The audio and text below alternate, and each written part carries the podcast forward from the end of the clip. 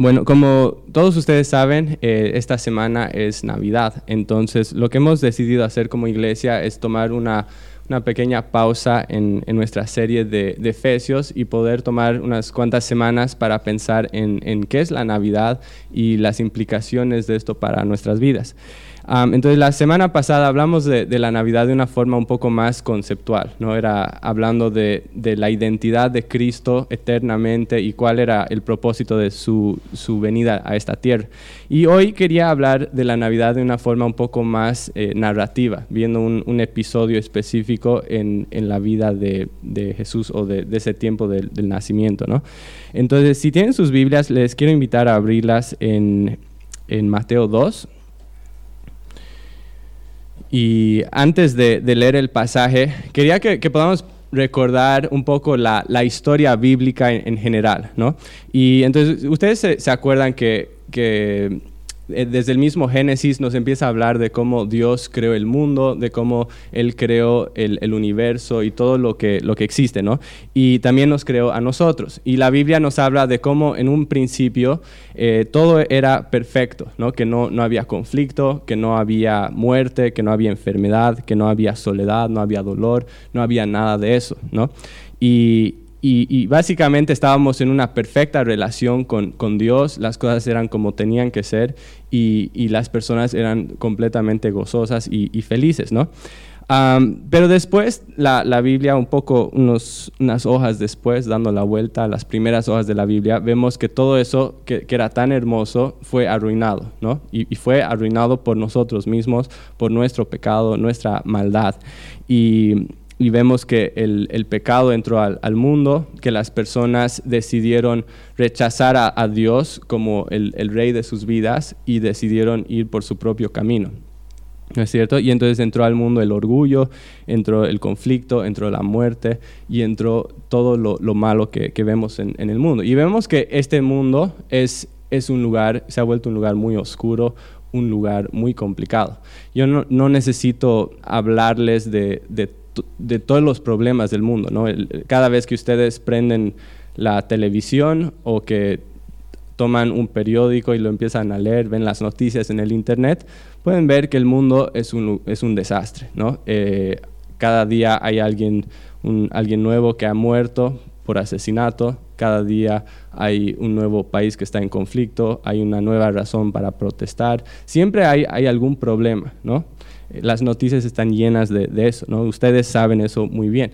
Pero lo que es lo peor de todo esto, eh, todo eso es causado por, por el pecado del, corazón humano, ¿no? Pero lo que es peor que todo eso es, no es solo lo que sucede en este mundo, sino que, que esto es un reflejo de un problema que tenemos en nuestra relación con Dios, ¿no? que el pecado ha causado una separación en nuestra relación con Dios. Y eso es muy serio, porque tiene, tiene efectos, implicaciones para nuestra vida aquí en la tierra, pero también tiene implicaciones eternas, ¿no? porque la Biblia habla de que si nosotros morimos como enemigos de Dios, eso va a tener consecuencias, vamos, va, a haber destrucción eterna, ¿no? Para siempre. Y entonces eso, eso es algo muy fuerte, tiene implicaciones muy fuertes para nuestras vidas. Pero lo que es increíble de la Biblia es cómo vemos que desde el principio Dios es un Dios tan grande en misericordia que, desde las, primeras hojas de la Biblia empieza a decir, desde el mismo día que los hombres cayeron en pecado, que Dios empezó a hablar de que Él iba a hacer un plan de salvación, que Él un día iba a mandar a un rey, a un salvador, que vendría a esta tierra y que iba a rescatar a las personas del problema en el que estaban, ¿no? Y entonces esa, esa promesa se ha ido repitiendo, si ustedes leen el Antiguo Testamento, es, es algo que se repite muchas veces, muchos tiempos, en muchas formas diferentes, ¿no? Y era algo que los judíos estaban esperando muy ansiosamente. Y, pero después llega eh, el momento en, el Nuevo Testamento cuando es como que el, día llegó, ¿no? el día de este, este Salvador, esta persona que, todos habían esperado por tanto tiempo. Y vemos como en, en, todos los evangelios nos habla de esto, que el, el ángel Gabriel vino, que, que visitó a, a, una mujer llamada María, que si bien estaba comprometida a casarse, aún nunca había estado con un hombre, y que el ángel le dijo que, ella por medio del Espíritu Santo iba a dar a luz a un bebé. Y no era cualquier bebé, sino que justamente era ese rey salvador que todos habían estado esperando por todos esos, esos años. ¿no? Este era el salvador, era la persona que iba a rescatar al mundo de su pecado. Y entonces era un, privilegio enorme para ella poder ser la mujer por medio de la, de la cual este bebé iba a llegar al, al mundo. ¿no? Y entonces nueve meses después nace el, el bebé, ¿no? y nace de una forma muy humilde y a la vez muy gloriosa. Y, y, es algo hermoso, ¿no? Y es algo de, de, lo cual hemos estado hablando mucho esta, esta mañana. Y el, la historia que yo les quiero hablar esta mañana eh, no se sabe exactamente cuándo sucedió. Algunas personas, generalmente en, nuestra mente es como que sucedió el mismo, la misma noche de la Navidad, pero en realidad muchas personas piensan que esto podría haber sucedido incluso hasta dos años después del nacimiento de Jesús. ¿okay? Pero no, sabemos exactamente cuándo fue.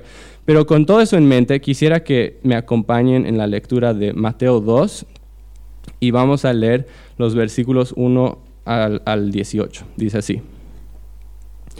Cuando Jesús nació en Belén de Judea, en días de rey Herodes, vinieron del oriente a Jerusalén unos magos, diciendo, ¿dónde está el rey de los judíos que ha nacido? Porque su estrella hemos visto en el oriente y venimos a adorarle. Oyendo esto, el rey Herodes se turbó y toda Jerusalén con él. Y convocados todos los principales sacerdotes y los escribas del pueblo, les preguntó dónde había de nacer el Cristo. Ellos le respondieron, en Belén de Judea, porque así está escrito por el profeta, tú Belén de la tierra de Judá, no eres la más pequeña entre los príncipes de Judá, porque de ti saldrá un guiador que apacentará a mi pueblo Israel. Entonces Herodes, llamando en secreto a los a los magos, indagó de ellos diligentemente el tiempo de la aparición de la estrella. Y enviándolos a Belén, dijo, Id allá y averiguad con diligencia acerca del niño, y cuando le halléis, hacedmelo saber, porque yo también, para que yo también vaya y le adore. Ellos, habiendo oído al rey, se fueron y he aquí la estrella que habían visto en el oriente iba delante de ellos hasta que llegando se detuvo sobre donde estaba el niño. Y al ver la estrella se regocijaron con muy grande gozo. Y al entrar en la casa vieron al niño con su madre María, y postrándose le adoraron, y abriendo sus tesoros le ofrecieron presentes, oro, incienso y mirra. Pero siendo avisados por revelación en sueños que no volviesen a Herodes, regresaron a su tierra por otro camino. Después que partieron ellos, he aquí, un, ángel del Señor apareció en sueños a José y dijo, levántate y toma al niño y a su madre y huye a Egipto y permanece allá hasta que yo te diga, porque acontecerá que Herodes buscará al niño para matarlo. Y él, despertando, tomó de noche al niño y a su madre y se fueron a Egipto. Y estuvo allá hasta la muerte de Herodes, para que se cumpliese lo que, lo que dijo el Señor por medio del profeta, cuando dijo, de Egipto llamé a mi hijo. Herodes entonces, cuando se vio burlado por los magos, se enojó mucho y mandó matar a todos los niños menores de dos años que había en Belén y en todos sus alrededores conforme al tiempo que había inquirido de los magos. Entonces se cumplió lo que fue dicho por el profeta Jeremías cuando dijo, voz fue oída en Ramá, grande lamentación, lloro y gemido, Raquel que llora por sus hijos y no quiso ser consolada porque perecieron. Padre amado, te, te damos gracias por, porque lo que, lo que recordamos esta mañana es, una historia tan preciosa de amor, de redención, de rescate, Señor. Y, oramos que, en esta mañana, con, con, todo lo que hablemos, con todo lo que meditemos, Señor, que realmente tú orientes nuestras mentes y nuestros corazones hacia ti, Señor, que nos ayudes a, realmente entender el, peso de lo que sucedió en todo este tiempo de, la primera Navidad, Señor, que, realmente nosotros también veamos las implicaciones de esto para nuestras vidas, Señor, y que podamos tener eh, corazones que verdaderamente te, adoran y te buscan, Señor. Te agradecemos por, por tu palabra y oramos esto en el nombre de Jesús. Amén. Bueno, si, nos ponemos a pensar en todos los, personajes históricos, no todas las personas que han existido en la Tierra, capaz ninguna persona es tan polarizador como Jesús. ¿no? ¿A qué me refiero con esto? Que, que si tú buscas y preguntas a las personas, vas a encontrar personas que aman a Jesús, que le adoran, que le siguen como su rey, ¿no? Un extremo. Al otro extremo vas a encontrar personas que es todo lo contrario, que, que odian a Jesús, que rechazan a Jesús y que el simple, simplemente mencionar el nombre de Jesucristo ya les ofende. ¿No? Y entonces encuentras esas, esas dos, como que esos dos opuestos, ¿no? Y, y es interesante que en, en, esta historia igual encontramos algo similar a eso, ¿no? Vemos reacciones muy, muy diferentes. Y entonces podrían, hay muchas cosas para hablar en, Mateo 2, muchas cosas para reflexionar, pero yo quisiera esta mañana que podamos simplemente enfocarnos en las diferentes reacciones que en, encontramos en este pasaje ante la llegada de este rey Jesús. ¿okay?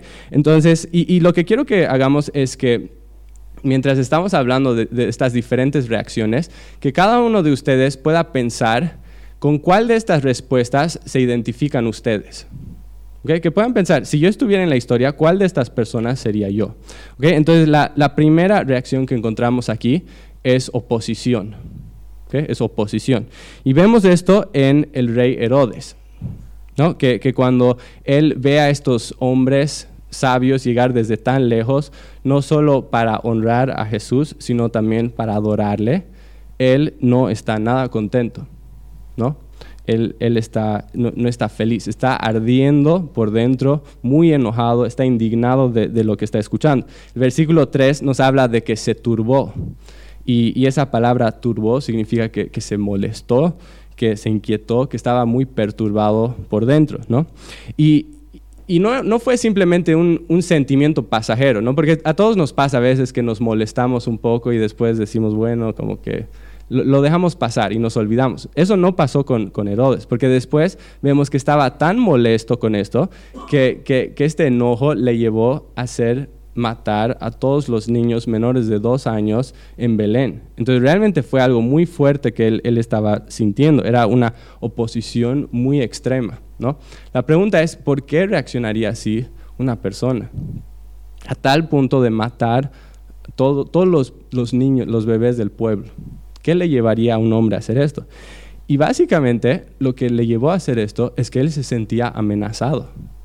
Él se sentía amenazado. ¿Por qué? Porque él era el rey.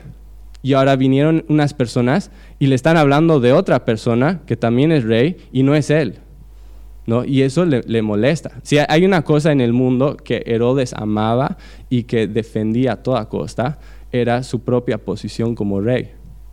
Y él, eso era algo que él, él amaba tanto que no, no, iba a dejar que ninguna persona le, le, le quite eso. ¿no? Y entonces eso le lleva a, a, ir a una guerra contra esa persona que él considera su, su, competencia. Ahora, lo que es irónico de todo esto es que en realidad Herodes no tenía por qué pelear contra Jesús. Porque si, si nos ponemos a pensar, Jesús nunca vino a la tierra a establecer un reino político. ¿no? Jesús nunca vino a competir contra Herodes, nunca vino a quitarle el trono político en ese sentido. ¿no? Y entonces él, su, su, su, ira, su enojo era injustificado. Ahora, aun si Jesús hubiera venido a establecer un reino político, aún eso no hubiera justificado la reacción de Herodes. ¿no? ¿Por qué? Porque Herodes, entendiendo que este era el, rey salvador que estaba prometido desde mucho antes, debería haber sabido que, que si, si este rey tomaba el control de este país, el país iba a quedar en buenas manos y que incluso él iba a salir beneficiado, ¿no? no como el rey, no como el soberano, sino como un ciudadano más que estaba viviendo bajo el gobierno de un rey muy bueno, un rey salvador muy bueno. ¿no? Pero Herodes no estaba contento con eso, él no quería eso. ¿Qué quería Herodes? Quería ser la cabeza, quería ser el centro, quería ser el hombre más importante. ¿No? Quería que él sea la persona que brillaba y que todos lo, miren a él, ¿no? Y entonces él va y, hace matar o manda a matar a, a todos estos niños, ¿no? Y, y, lo que es realmente grave de todo esto es que Herodes sabía exactamente lo que hacía. No, no es algo que hace en ignorancia. Es, algo que me, impactó mucho al estudiar esto, ¿no? que, podríamos pensar, bueno, Herodes no sabía qué tipo de rey era, que pensaba que era simplemente un rey como cualquier otro, pero en realidad, si se fijan en, en el versículo 4, él llama a este, este nuevo nacido rey el Cristo. Y ese es el título para el rey Salvador que estaba prometido desde antes. Entonces, Herodes sabía exactamente quién era esta persona. Él sabía contra quién estaba yendo. Y no estaba yendo contra un simple rey humano, estaba yendo contra la persona que Dios había escogido para salvar al mundo. Él sabía eso y aún así se fue en contra de él. Y eso es, muy serio, ¿no? Es como ir directamente en contra de, Dios. Ahora, lo que es grave es que hoy en día lo mismo está sucediendo. ¿no? Que, que, seguimos viendo esa misma reacción ante Jesús. Y entonces yo quería que, nuevamente, reflexionando en nuestras vidas, que puedas ponerte a pensar, si tú ves eso en tu vida, también oposición hacia Jesús, en algún sentido, aunque sea muy leve, si ves esa, esa, esa oposición a Jesús, si ves a Jesús como una amenaza para tu vida. ¿Y por qué digo eso? Porque obviamente ninguno de nosotros está a cargo de un país, ninguno de nosotros está con miedo de que Jesús nos quite nuestro, nuestro reino, ¿no es cierto? Pero muchas veces sucede que, tal vez tenemos miedo de que Jesús nos quite otra cosa. ¿no? Puede suceder, por ejemplo, que, yo tenga miedo que Jesús me quite mi libertad, que yo tengo miedo que, Jesús me quite mi, felicidad. Tengo miedo que Jesús se meta en mi vida y me, empiece a, digamos, empiece a, dirigir mi vida en una dirección que yo no quiero ir.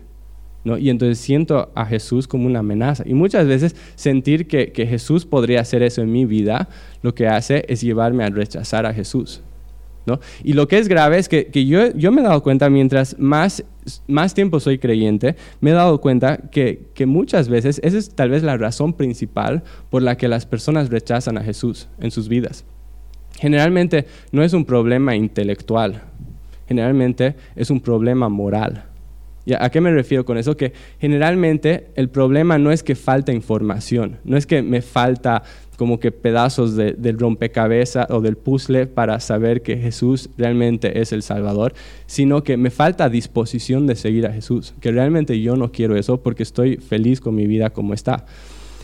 Hace unos años eh, Angie y yo estábamos trabajando con, un grupo de, jóvenes en un, barrio em, de, bajos recursos y nosotros íbamos cada semana y hablábamos de Jesús y teníamos un grupo de, unos, unas 15 personas. Y un día yo fui a, tomar un, eh, almorzar con, con, uno de estos jóvenes, ¿no? Y fue muy interesante lo que me dijo. Me dijo, ¿sabes qué, Andrés? Yo creo todo lo que me estás diciendo, ¿no? Creo que Jesús es real, creo que es, es, eh, que existe, creo que es Señor, todo eso. Creo que lo que, toda la, lo que la Biblia dice acerca de Él, lo creo todo.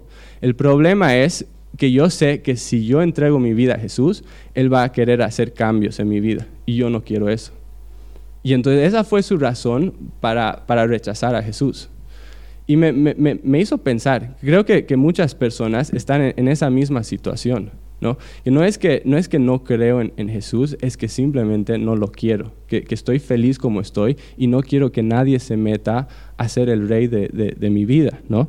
Y entonces es, es, es algo que, que, sucede muchas veces, ¿no? Ahora, la pregunta es, ¿es cierto que si yo sigo a Jesús voy a tener que renunciar y sacrificar cosas? Sí, y yo no, no voy a negar eso. Jesús mismo dijo, si alguno quiere venir en pos de mí, niéguese a sí mismo, tome su cruz cada día y sígame. ¿No? Entonces Jesús mismo habla de que, de que hay sacrificios involucrados. Pero lo que yo quiero decir, y, esto, es lo que, esto es lo que este joven no entendió, es que si bien puede ser que yo tenga que hacer sacrificios para estar con Cristo y para seguir a Cristo, lo que, lo que es verdad es que cualquier cosa que yo, te, si, bien yo tenga que sacrificar algo, lo que yo gano al estar con Jesús es mucho más grande que cualquier cosa que yo tenga que dejar. ¿no? Y eso hace que cualquier sacrificio valga la pena. ¿no? Y eso también hace que, sea, que, no tenga sentido rechazar a Jesús. ¿Por qué? Porque si yo rechazo a Jesús, estoy rechazando a la persona que es más preciosa en este universo. La, la, cosa que me podría dar más gozo en la vida, yo le estoy rechazando. ¿No? Y entonces no tiene sentido rechazar a Cristo por eso, ¿no? Y además, si se ponen a pensar, tal vez hay, algo que yo amo mucho y por eso estoy rechazando a, Jesús. Incluso esa cosa la voy a perder sin Cristo. eh, al, final, ¿no? Entonces, no, no, tiene sentido realmente, cuando vemos de ese, ese, punto de vista, no tiene sentido rechazar a Jesús. Ahora, vamos a ir a la, la siguiente respuesta que vemos aquí, la siguiente reacción, que es indiferencia. Primero vimos oposición, la segunda es indiferencia. Y vemos esto en los líderes religiosos. ¿No? Cuando Herodes, eh, ya vienen los hombres sabios, Herodes llama a todos los, los sabios para que digan dónde tenía que nacer el Salvador. Y, y, ellos saben exactamente cómo responder a esa pregunta. Vemos ahí en el versículo 5 y 6. Dicen, en Belén de Judea, porque así está escrito por el profeta. Y tú, Belén, de la tierra de Judá, no eres la más pequeña entre los príncipes de Judá, porque de ti saldrá un guiador que apacentará a mi pueblo Israel. Eso es impresionante. La verdad, a mí me, sorprende. No, o sea, porque nosotros sabemos dónde nació Jesús. ¿Por qué? Porque tenemos el Nuevo Testamento y porque cada Navidad recordamos en nuestras obras navideñas que Jesús nació en Belén.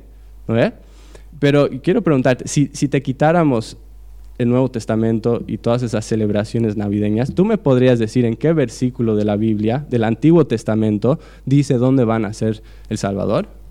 Yo creo que no, honestamente. No creo que sería muy difícil encontrar una persona que te pueda decir. Entonces, ¿cómo es que ellos sabían?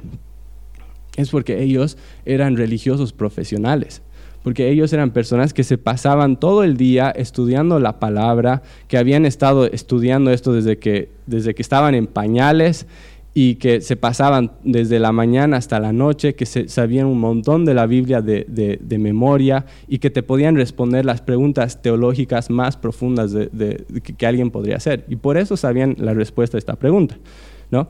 Entonces es, impresionante su, su forma de responder. Pero saben que hay una cosa que a mí me sorprende incluso más que su conocimiento. ¿Y sabes qué es? Lo que a mí me impresiona es que después de haber dado una respuesta tan increíble, que ninguno de ellos se haya tomado la molestia de ir a ver a Jesús. ¿Se dieron cuenta de eso? Dan la respuesta y de ahí vuelven a hacer sus cosas. Y, no vemos en ningún momento que ellos vayan a buscar a ese niño Jesús, aunque sabían todas las respuestas correctas. Si, hay alguien en este universo que, debería haber estado esperando al, Salvador con ansias, que debería haber estado emocionado por su llegada, si hay alguien que debería estar en la primera fila, listo para su llegada, listo para adorarle, eran estos hombres, estos religiosos. ¿no? Y sin embargo, no vemos nada de eso. Y no podemos ni siquiera decir que, que Belén era lejos, eran solo 8 kilómetros. No es mucho. 8 kilómetros no es nada. ¿no? Y sin embargo, no pueden mover ni un dedo para ir a ver a este nuevo nacido Salvador, ni siquiera por curiosidad, ¿no? Y entonces vemos una actitud de indiferencia total. Entonces, pensando nuevamente en nuestras vidas, esto es algo que, nosotros tenemos que tener mucho cuidado en nuestras propias vidas, porque puede haber indiferencia por Jesús. No, si, si, te pones a pensar en tu vida, ¿ves indiferencia por, por tu Salvador? Porque puede ser que, digamos, pensando en estas dos reacciones que hemos visto hasta ahora, dices, bueno, yo no soy alguien que se opone a Jesús. No, estoy opuesto a Jesús. No, soy de esas personas que, salen y somos, soy como que voy a pelear militantemente contra Cristo. No soy de esos. No soy de los que, va a pelear contra una, o digamos, discutir con alguien y tratar de arruinarle su fe o, tratar de, digamos, enojarme con, con cualquier cosa que tenga que ver con Cristo. No soy de esas personas.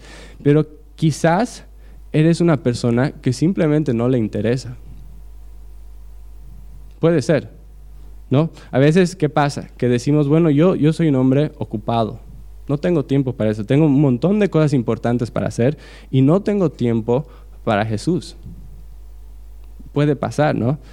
Y, quiero que, te pongas a pensar realmente en tu vida, si, si ves eso en, en, tu vida. ¿no? Y, a veces podemos incluso justificar esto y decir, bueno, no, no, soy, no soy tan malo, porque, porque si bien hay un poco de diferencia, por lo menos no soy de los que me opongo a Jesús. Pero lo que es grave es que, que, en realidad para Jesús eso no es suficiente. No es suficiente que simplemente seas indiferente. No es suficiente que estés ahí como que con un pie acá y un pie acá. Eso no es suficiente para Jesús. Porque ¿se acuerdan lo que él dijo? Él dijo que el que no es conmigo es contra mí. ¿No? Y entonces lo que nos está mostrando ahí es que, Jesús está diciendo que, si nosotros no nos identificamos con Él de verdad, si no tomamos en serio nuestro llamado de, de seguirle, es exactamente lo mismo que si fueras una de esas personas que lo rechaza activamente. ¿No? Y entonces es algo para pensar, es, es, algo muy peligroso que puede suceder en nuestras vidas. Pero incluso tenemos que tener cuidado con esto, no solo si, si, digamos, somos personas que nunca pisamos la iglesia, si no nos interesa, sino también si estamos involucrados en la iglesia. Porque igual puede haber indiferencia en alguien muy activo dentro de la iglesia. ¿Y por qué digo eso? Porque es lo que sucedió en esta historia. ¿no? Estos hombres, los religiosos, eran religiosos y a la vez eran indiferentes. ¿no? Y, lo mismo puede pasar con, uno de nosotros. Que, digamos, por ejemplo, si, si alguien examinara tu vida, tu, tu, salud espiritual, podría, digamos, a simple vista decir, ah, este hombre realmente es alguien muy comprometido con el Señor. ¿Por qué? porque conoce la palabra, porque te puede dar todas las respuestas teológicas, porque te, puede hablar de la Biblia como un experto. ¿No? Pero ¿qué pasa si, si, esa persona empezara a ver tu vida interna, tu vida privada, quién eres realmente, llegaría a la misma conclusión? Cuando, cuando por ejemplo, si, si alguien empieza a examinar cuál es tu nivel de amor y compromiso real por Cristo, ¿cómo, cómo es tu vida de, de buscar al Señor en oración? ¿Cómo es tu, compromiso de obedecer a Cristo aun cuando requiere un sacrificio? Si alguien viera eso, llegaría a la conclusión de que realmente eres alguien comprometido con el Señor, o tal vez diría, realmente es una persona indiferente por Cristo. Y entonces es algo para, para mirar, para examinar, ¿no? Que, podamos incluso autoengañarnos a nosotros mismos, pensar que estamos bien espiritualmente cuando no lo estamos. Y entonces es algo que, tenemos que examinar con cuidado en nuestras vidas. La tercera respuesta que vemos aquí en este pasaje es un corazón que busca al Señor. Y es lo que vemos en, los hombres sabios, que, vienen desde tan lejos para adorar a, Cristo, ¿no? Ellos, lo que vemos en ellos es que ellos realmente tienen un deseo profundo de ver a Jesús y de tener un encuentro con Él. ¿No es cierto? Y, podríamos incluso decir que ellos hicieron muchos sacrificios para ver a Jesús. Ellos sacrificaron bastante para ver a, Jesús. Estas personas no eran de Israel. Lo, más probable es que venían de Arabia o, de, Persia o de, alguna de esas regiones alejadas. ¿no? Y entonces para llegar a, Jerusalén para ver a Jesús, o a Belén en realidad, hubieran tenido que caminar probablemente más de mil kilómetros. Y en ese tiempo no había aviones, no habían autos, era todo a camello. ¿no? Y entonces les, hubiera tardado por lo menos unos 40 días hacer ese viaje. ¿no? En, lugares muy, muy complicados, desiertos, ¿no? en, terrenos que no eran muy, muy cómodos. ¿no? Y entonces ellos hicieron un gran sacrificio, un sacrificio en tiempo, un sacrificio en, en recursos económicos, un sacrificio en su esfuerzo, tuvieron que dejar atrás sus familias, estaban poniéndose en peligro porque al estar caminando en lugares así, podría venir un ladrón y atacarlos, entonces habían peligros en el camino y, y habían muchas cosas que ellos estaban sacrificando, ¿no es cierto? ¿Y por qué? ¿Para qué? ¿Simplemente para ver a un bebé? ¿Por qué harías eso? Y lo que tenemos que entender es que ellos, lo que ellos veían cuando veían a este bebé, era que ellos veían más que un bebé, ¿no? Porque esto no es simplemente un bebé, esto es Dios hecho hombre. Ellos entendían que este, este bebé era Dios, que era el rey de reyes, el señor de señores, que era ese Dios que había dejado su trono en el cielo, su comodidad, que había venido a esta tierra, ¿no? Como un humano que había venido para rescatarnos y que en unos años Él iba a dar su vida en un sacrificio que, ninguno de nosotros realmente puede, comprender para salvar a la humanidad, ¿no? Y entonces ellos entendían eso y por eso hacían este sacrificio. Era algo tan increíble que ellos no se lo querían perder, ¿no? Y lo que, lo que es impresionante es los regalos que ellos dan, ¿no? Que, que ellos dan tres cosas, ¿no? El oro, incienso y mirra. Y, hay mucho significado incluso en esos regalos, ¿no? Porque el, oro era algo que, tú dabas a un rey, era un regalo de, de, realeza, ¿no? Y entonces ellos están reconociendo que este bebé es ese rey de reyes y señor de señores, que es ese rey que todo el Antiguo Testamento había estado hablando de la llegada de un rey, de un hombre que iba a salvar a la humanidad, y ellos están diciendo, tú eres ese rey. ¿no? Y después está el, el otro regalo, que es el incienso, ¿no? y el incienso era algo que los, los sacerdotes usaban en el templo cuando hacían eh, sus oraciones por las personas, cuando estaban intercediendo ante Dios por las personas, usaban incienso. Y entonces lo que están mostrando en esto es decir, Jesús, tú eres el, sacerdote, el, el, cumplimiento final de todo este sacerdocio. Tú eres el sacerdote de sacerdotes. Tú eres el que va a traer paz entre los hombres y Dios. Y después hay un regalo más, que es la mirra.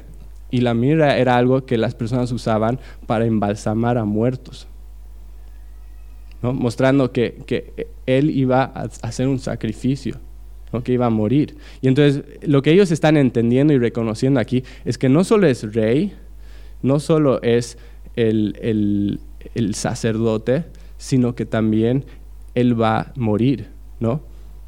Que la forma, que si bien Él es rey y sacerdote, la forma que Él va a poner su gobierno y la forma de que Él va a traer paz entre Dios y los hombres, no es por medio de, fuerza militar, sino por medio de una muerte sacrificial. ¿no? Y entonces ellos estaban reconociendo lo que Él iba a hacer, estaban reconociendo quién es Él, pero no solo eso, sino qué iba a hacer y cuánto iba a costar lograr todo eso. Y porque ellos entendían todo esto es que podían hacer este tipo de, sacrificio, ¿no? Nosotros podemos mirar todo lo que hicieron estos hombres sabios y decir, wow, realmente se sacrificaron un montón. Pero cuando estos hombres entendían lo que estaba, quién era este, este bebé, para ellos no era ningún sacrificio. Ellos lo hacían con gozo, para ellos era un privilegio. ¿Por qué? Porque ellos entendían que ellos necesitaban ese Salvador y porque además de eso, ellos entendían que lo que ellos ganaban al estar en la presencia de ese Salvador era mucho más grande que cualquier sacrificio que habían hecho. ¿no? Y, lo mismo se aplica a nosotros hoy en día. ¿no? Porque tal vez nosotros podemos pensar en todos los sacrificios que implica buscar y seguir a Jesús. ¿no? Ay, no, tengo que levantarme más temprano a leer mi Biblia. Tengo que ir a en vez de, dormir, tengo que ir a la iglesia. En vez de, poder hacer lo que, lo que tengan que hacer, tengo que seguir a Jesús, tengo que hacer lo que Él dice. Y, a veces podemos estar pensando en todos los sacrificios, ¿no? Y no nos damos cuenta que en realidad no es un sacrificio, porque lo que yo gano al estar con Jesús es mucho más grande, ¿no? Porque el, el seguir a Jesús, el ser discípulo de Jesús, no es simplemente digamos, unas cuantas reuniones por semana, no es simplemente eh, el, cantar unas canciones cada, cada domingo, no es simplemente dar un poco de mi tiempo. Realmente seguir a Jesús es darle mi vida entera y decir, Jesús, tú eres Señor de mi vida, yo te entrego todo lo que soy, haz conmigo lo que quieras. Y eso es, puede parecer un sacrificio muy grande, pero en realidad cuando yo me doy cuenta de todo lo que yo gano al estar con Jesús, eso ya no parece un sacrificio, en realidad es un privilegio, ¿no? Es, es lo que trae más gozo y más felicidad en, esta vida. Entonces quería que, que, cada uno de nosotros podamos cerrar los, los ojos un momento y, y que puedas ponerte a pensar en estas tres respuestas que hemos hablado. Hemos hablado de oposición, hemos hablado de indiferencia y también hemos hablado de, una búsqueda del corazón. Y quería que te pongas a pensar, ¿cuál de estas tres respuestas es la que más te describe a ti en este momento? ¿Te opones a Jesús? ¿No te importa Jesús? ¿O realmente le estás buscando de todo corazón? Y la siguiente pregunta que te quiero hacer es si estás feliz con el estado actual de las cosas? ¿Estás contento con dónde estás? ¿O realmente quisieras ser como estos hombres que, fueron, que, sacrificaron, que buscaron a Jesús? porque se daban cuenta de, de lo precioso que es. Y algo que me encanta de esta historia es cómo describe de que cuando estos hombres sabios vieron a Jesús, se regocijaron con gran gozo. Yo quisiera que cada uno de nosotros tengamos ese gran gozo. Pero ese gozo no es algo que se encuentra rechazando a Jesús, no es algo que se encuentra siendo indiferente por Jesús, es algo que se, se encuentra cuando buscamos a Jesús de todo corazón y cuando tenemos un encuentro personal con Él. Entonces yo quiero orar que, cada uno de nosotros realmente podamos buscar a, Cristo de esa forma, que podamos tener un encuentro personal con Él. Y vamos a orar. Padre, realmente te, damos gracias por, por tu palabra, Señor. Te damos gracias por la forma que nos, nos habla, Señor. Y, y, Padre, yo quiero orar por cada uno de nosotros. Tal vez estamos en, en lugares muy diferentes, Señor Quizás algunos de nosotros nos hemos opuesto a ti, Señor. Tal vez te hemos rechazado. Tal vez otros de nosotros no, te rechazamos activamente, pero te, rechazamos con nuestra actitud de indiferencia, Señor. De, simplemente estar cerca de ti, pero no, no realmente buscarte, Señor. No, no realmente amarte de todo el corazón, no realmente entregarte nuestras vidas, Señor. Y yo quiero orar que, que si hay alguien aquí en, en, cualquiera de esos campos, Señor, que realmente nos, nos produzcas en nosotros corazones arrepentidos, Señor, que nos ayudes a, ver tu hermosura, Señor, que nos ayudes a ver que tú vales la pena. Y, Señor, que, realmente en cada uno de nosotros, Señor, que, que, nos ayudes a, a, buscarte de todo corazón, Señor. Ver esto como el privilegio más grande que, que, una persona jamás podría tener. Y te agradecemos, Señor, porque tú eres un Dios de misericordia que nos ofrece perdón cuando, cuando no, no hemos tenido un corazón que te busca, Señor. Te agradecemos que, que tú ofreces gracia, que tú ofreces perdón y restauración, Señor. Y y entonces oramos, Señor, que tú produzcas en nosotros ese, ese deseo de buscarte de verdad, Señor. Te agradecemos por tu palabra y por, por este tiempo. En el nombre de Jesús. Amén.